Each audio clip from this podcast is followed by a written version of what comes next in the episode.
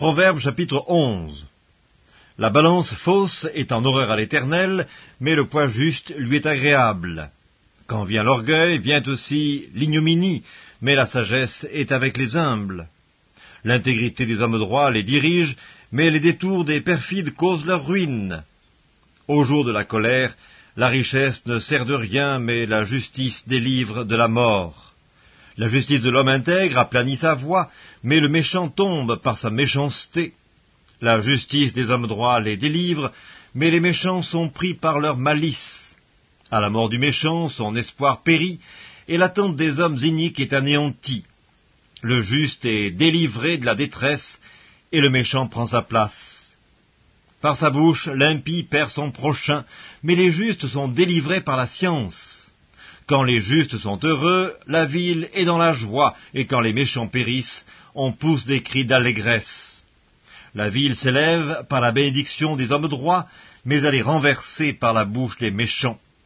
Celui qui méprise son prochain est dépourvu de sens, mais l'homme qui a de l'intelligence se tait. Celui qui répand la calomnie dévoile les secrets, mais celui qui a l'esprit fidèle les garde. Quand la prudence fait défaut, le peuple tombe, et le salut est dans le grand nombre des conseillers. Celui qui cautionne autrui s'en trouve mal, mais celui qui craint de s'engager est en sécurité. Une femme qui a de la grâce obtient la gloire, et ceux qui ont de la force obtiennent la richesse. L'homme bon fait du bien à son âme, mais l'homme cruel trouble sa propre chair. Le méchant fait un gain trompeur, mais celui qui sème la justice a un salaire véritable. Ainsi la justice conduit à la vie, mais celui qui poursuit le mal trouve la mort. Ceux qui ont le cœur pervers sont en abomination à l'Éternel, mais ceux dont la voix est intègre lui sont agréables. Certes, le méchant ne restera pas impuni, mais la postérité des justes sera sauvée. Un anneau d'or au nez d'un pourceau, c'est une femme belle et dépourvue de sens.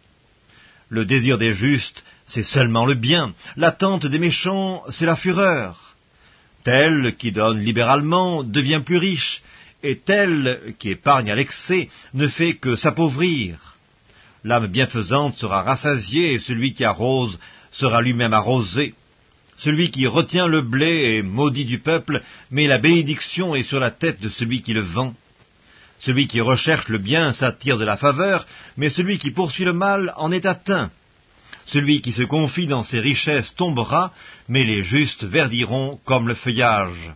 Celui qui trouble sa maison héritera du vent, et l'insensé sera l'esclave de l'homme sage. Le fruit du juste est un arbre de vie, et le sage s'empare des âmes.